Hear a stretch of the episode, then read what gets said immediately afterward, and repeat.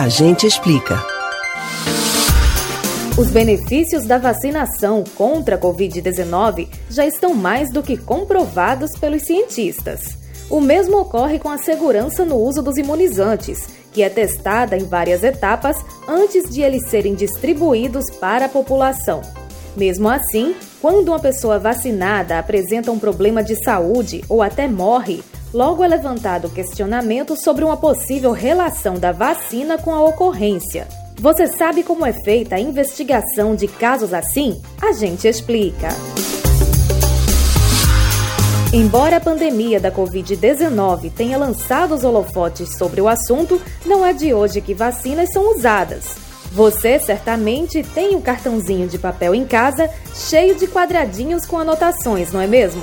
Pois é, da mesma forma, as providências para monitorar a segurança no uso de vacinas e remédios já vêm de longa data.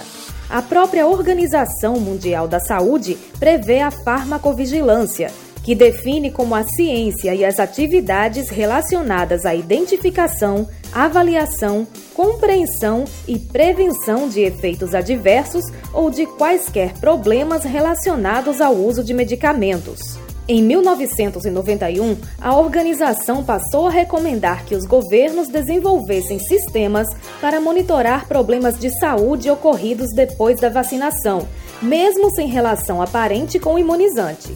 Então, no ano seguinte, o Brasil lançou o Sistema Nacional de Vigilância de Eventos Adversos pós-vacinação.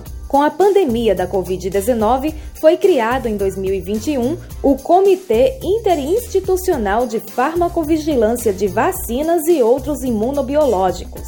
O órgão conta com representantes do Ministério da Saúde, da Anvisa e do Instituto Nacional de Controle de Qualidade em Saúde. O comitê observa as diretrizes do Manual de Vigilância Epidemiológica de Eventos Adversos pós-vacinação lançado pelo Ministério da Saúde em 1998 e atualizado em 2020. De acordo com o documento, toda ocorrência grave após a tomada da vacina deve ser informada pelos hospitais ao Ministério da Saúde em até 24 horas. A partir daí, o comitê reúne profissionais de diversas especialidades para analisar o caso em até 48 horas depois do aviso. Para tirar conclusões, são estudados o histórico de saúde do paciente, laudos de exames, prontuários e outros documentos produzidos pelos médicos.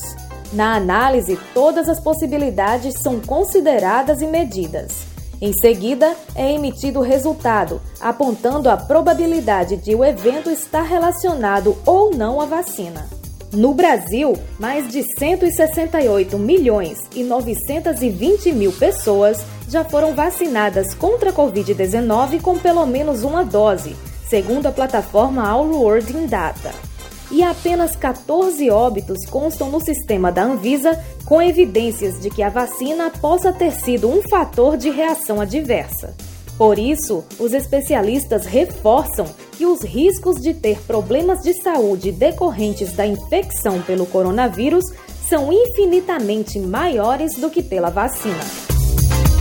Você pode ouvir novamente o conteúdo desse ou outros A Gente Explica no site da Rádio Jornal ou nos principais aplicativos de podcast: Spotify, Deezer, Google e Apple Podcasts. Betânia Ribeiro para o Rádio Livre.